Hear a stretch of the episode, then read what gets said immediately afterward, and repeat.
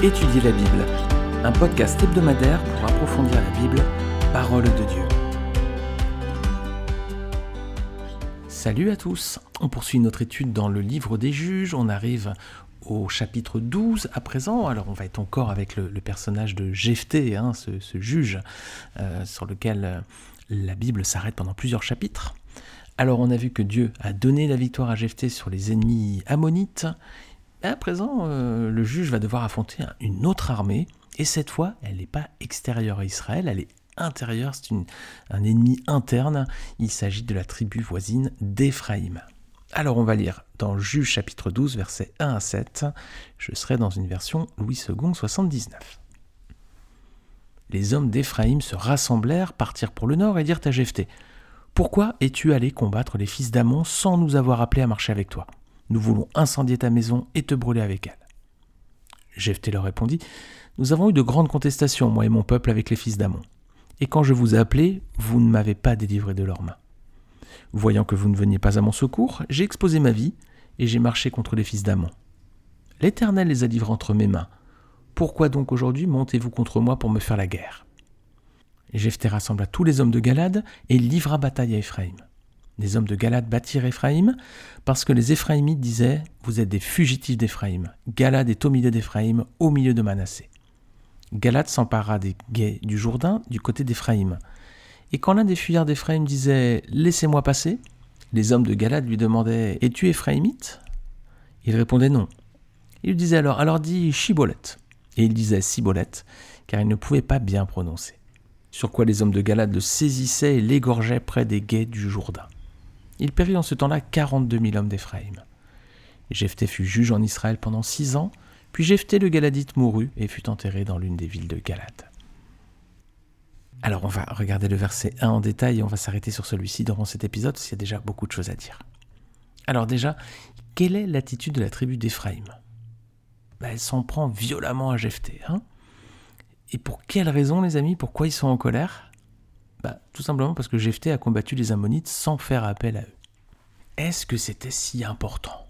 Bon, a priori, non, hein. mais ça démontre quand même quelque chose dans leur caractère. Hein. Au lieu qu'ils se réjouissent que Jephthé et Galad a, eu victoire, hein, a pris le dessus sur les Ammonites, ben non, ils sont contrariés. Pourquoi? Bah Parce qu'on n'a pas fait appel à eux. Alors qu'est-ce que ça démontre du coup de leur caractère? Bah, Orgueil, ambition, égocentrisme, ils sont querelleurs, ils sont oisifs, ils manquent de courage, voilà.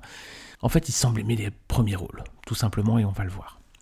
Alors donc les hommes d'Éphraïm euh, se sentent blessés, hein, parce qu'ils n'ont pas été appelés pour combattre les fils d'Amon. Alors est-ce que Jephthé était responsable des razzias qui étaient provoqués par les peuples alentours, et notamment les Ammonites? Ben non. Hein. Lorsque la tribu d'Éphraïm a hérité de sa part de territoire dans le pays promis, elle n'a pas dépossédé les Cananéens, comme Dieu l'avait demandé elle a cohabité avec ses ennemis. Regarde avec moi un passage qu'on avait pu voir dans une étude précédente, Josué 16, versets 9 à 10. Les Éphraïmites avaient aussi des villes qui leur furent réservées au milieu de l'héritage des Manassites, toutes avec leurs villages. Ils ne chassèrent pas les Cananéens qui habitaient à Gézer, et les Cananéens ont habité au milieu d'Éphraïm jusqu'à aujourd'hui, tout en étant soumis à des corvées d'esclaves. Alors voilà, hein, on voit déjà un premier passage où on voit que finalement Éphraïm n'a pas fait ce que Dieu lui avait demandé. Et regardez un autre passage qu'on avait eu l'occasion aussi de voir lorsqu'on avait débuté le livre des juges, c'est Juges 1, verset 29. Éphraïm ne chassa point les Cananéens qui habitaient à Gézer, et les Cananéens habitèrent au milieu d'Éphraïm à Gézer. Donc voilà, ils ont pris possession du territoire que leur a accordé euh, Josué, et puis bah, finalement, ils n'ont pas du tout euh, éradiqué les populations qui étaient présentes, alors c'est ce que Dieu leur avait demandé. Hein. Donc ils font toute une histoire à alors qu'en fait ils étaient responsables eux-mêmes de ce qui s'était passé. Alors est-ce que c'est la première fois qu'Éphraïm agit avec un tel comportement? Non. Si vous êtes des lecteurs fidèles de votre Bible, peut-être aussi des auditeurs réguliers de ce podcast, vous savez qu'il y avait déjà eu deux précédents.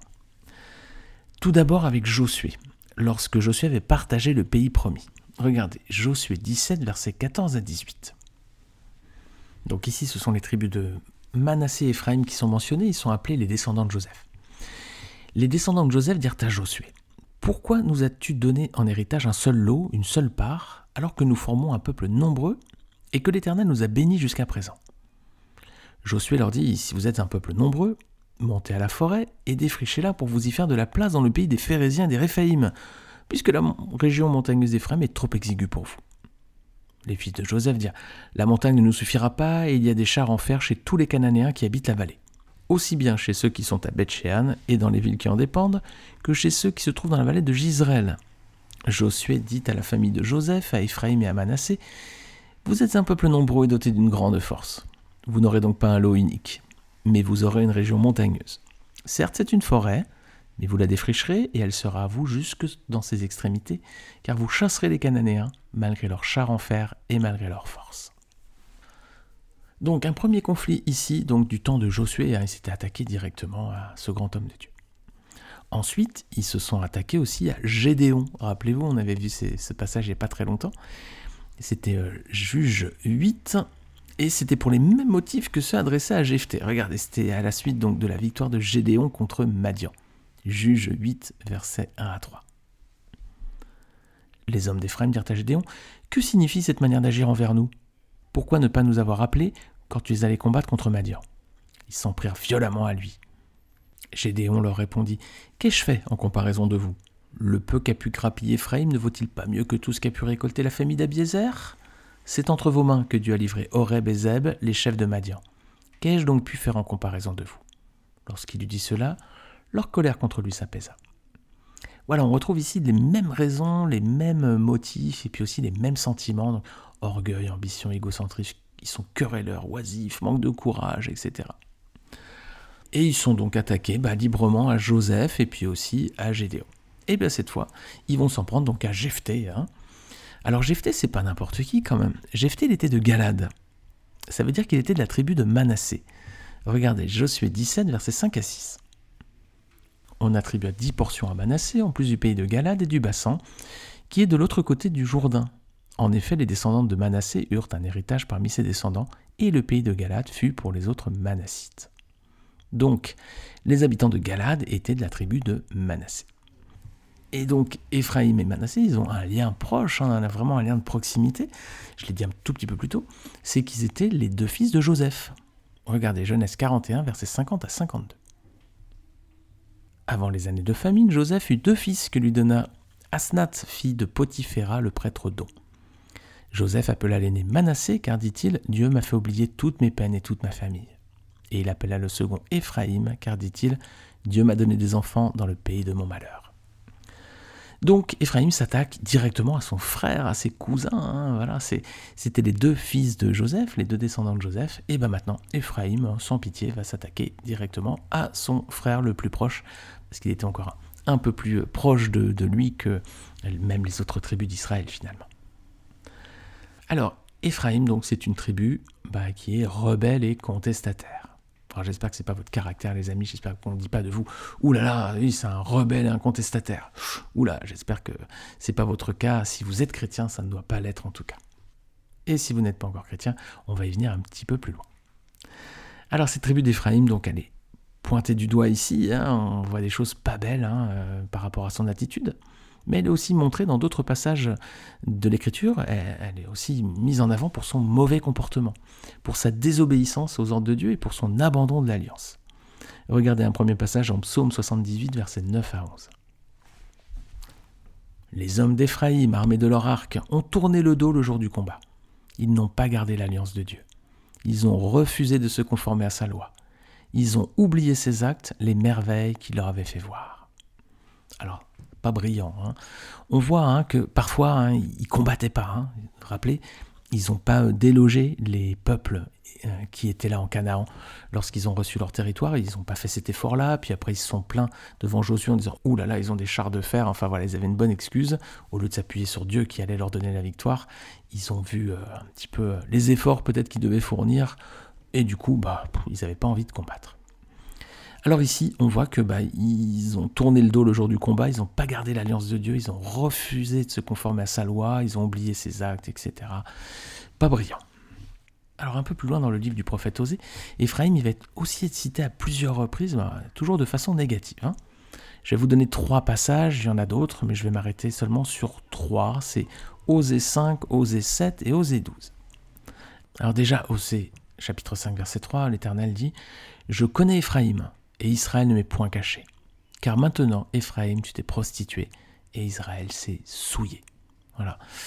Alors on voit que voilà, Ephraim s'est prostitué, donc c'est-à-dire qu'il s'est tourné vers les idoles. Hein. Israël s'est souillé. Voilà. Alors ce mot Ephraim dans le livre d'Ossée, c'est vrai qu'il englobe parfois aussi toute la communauté d'Israël finalement. Hein. C'est le terme générique Ephraim qui est utilisé euh, pour euh, parler de toute la communauté, mais c'est vrai qu'Ephraim c'était la, plus grande tribu du royaume du Nord, hein. c'était la tribu la plus, la plus nombreuse. Et si vous relisez Genèse 48, justement, lorsque Jacob bénit les fils de Joseph, donc Ephraim et Manassé, euh, le patriarche, il va inverser. Hein.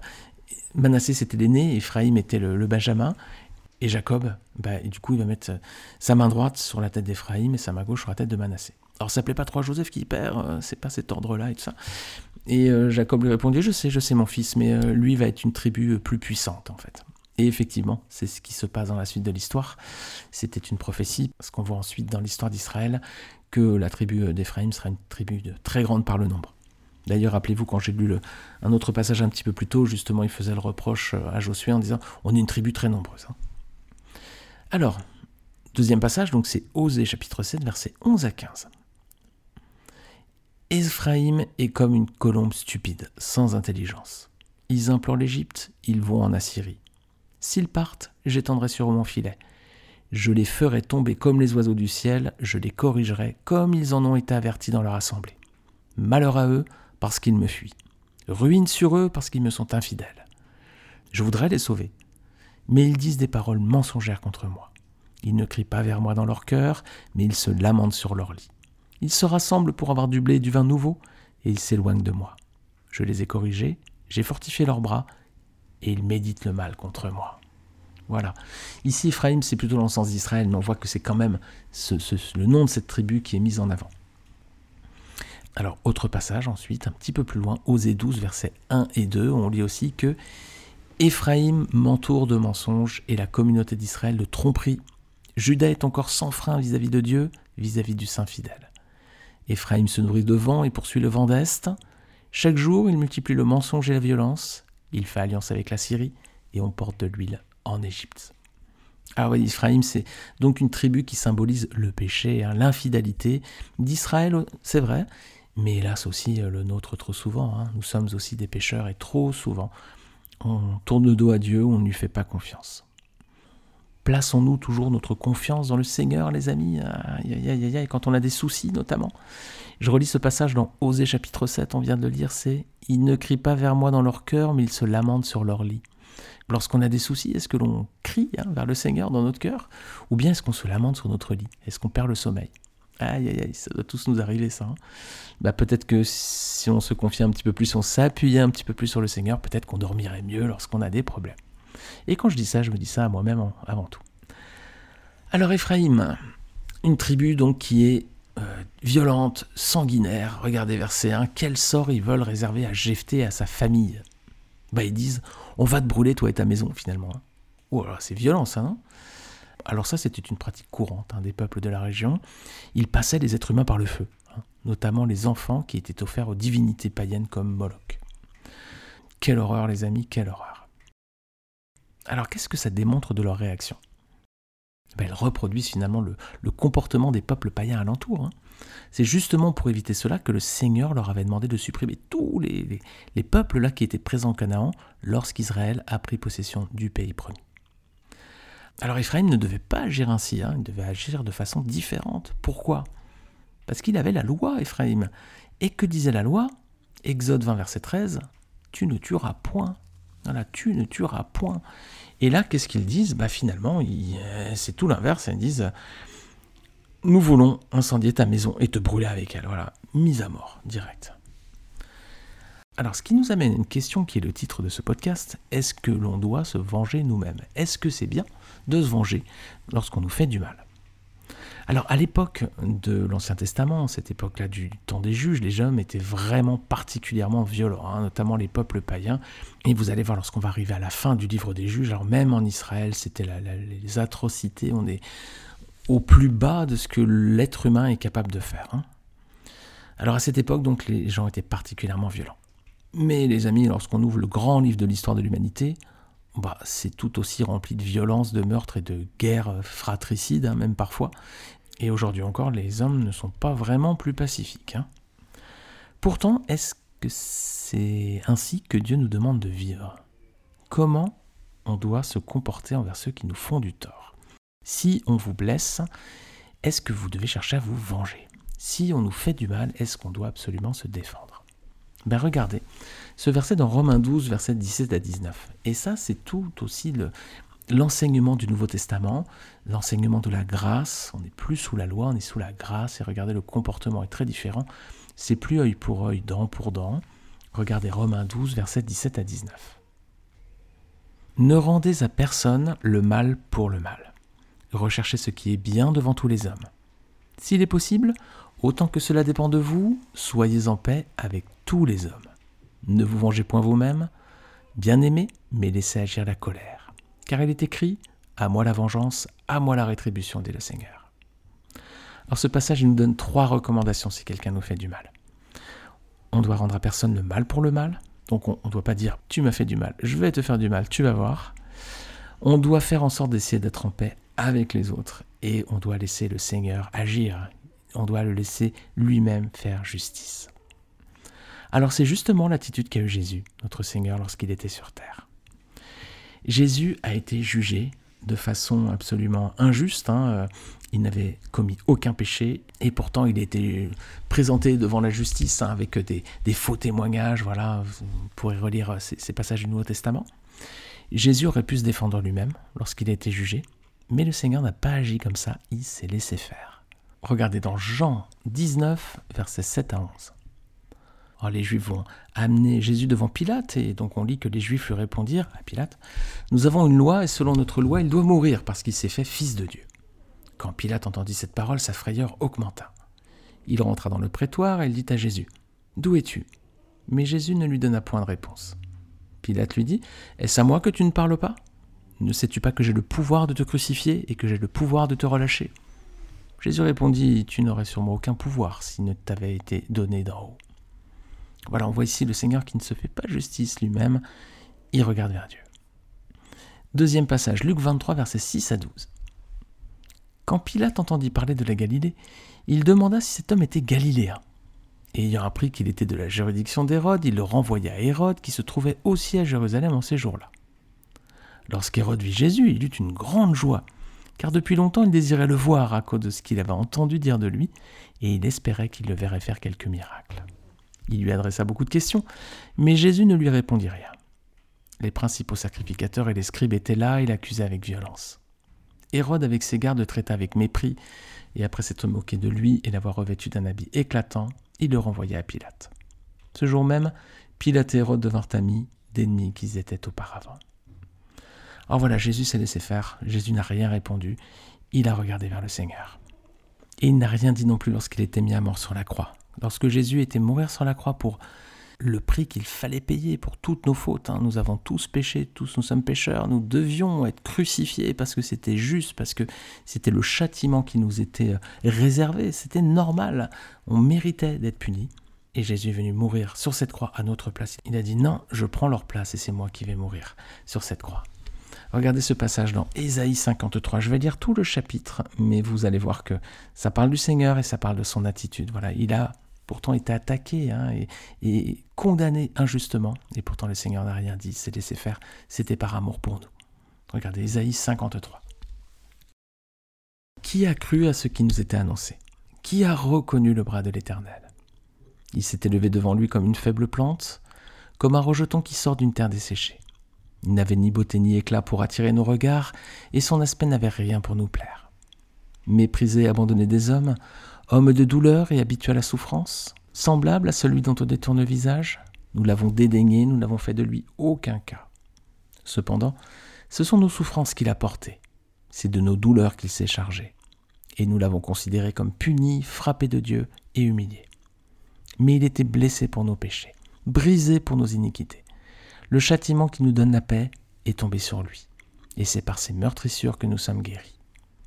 Nous étions tous errants comme des brebis, chacun suivait sa propre voie, et l'Éternel a fait retomber sur lui l'iniquité de nous tous.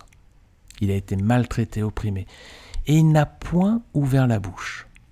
Semblable à un agneau qu'on mène à la boucherie, à une brebis muette devant ceux qui l'attendent, il n'a point ouvert la bouche.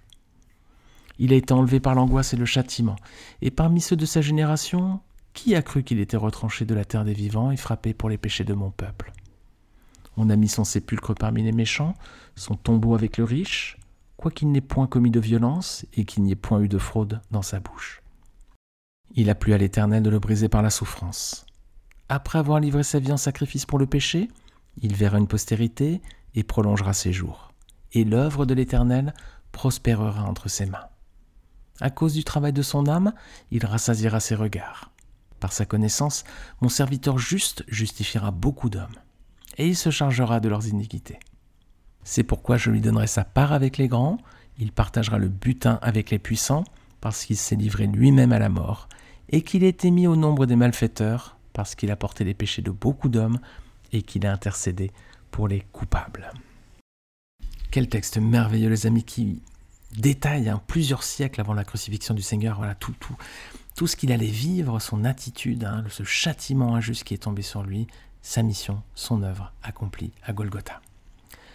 Alors les amis, voyez dans son attitude comment le Seigneur agit. Et Jésus est toujours l'exemple à suivre, les amis. Lorsque nous demandons comment nous devons agir, nous devons toujours regarder à Jésus-Christ. C'est l'image de l'homme parfait, c'est le modèle d'attitude et de comportement que Dieu attend de chacun d'entre nous. Alors les amis, puissions-nous toujours penser, agir, faire comme le Seigneur lui-même. Amen. Amen. Eh bien, dans la prochaine étude, on va regarder la réponse et l'attitude de Jephthé face aux hommes d'Éphraïm, donc ces hommes particulièrement violents. Et eh bon, on va voir comment Jephthé va agir face à leur agression. Voilà, je vous souhaite une très belle semaine à tous sous la grâce et la bénédiction de Dieu. Que ces paroles, hein, que ces versets qu'on a relus, que l'exemple de la vie de Christ, hein, Isaïe 53, travailler en nous, hein, qu'on puisse les méditer, qu'on puisse euh, bien les, leur faire prendre de la graine dans nos cœurs et dans nos âmes, une graine qui portera des fruits dès à présent dans ce monde, mais aussi dans toute l'éternité.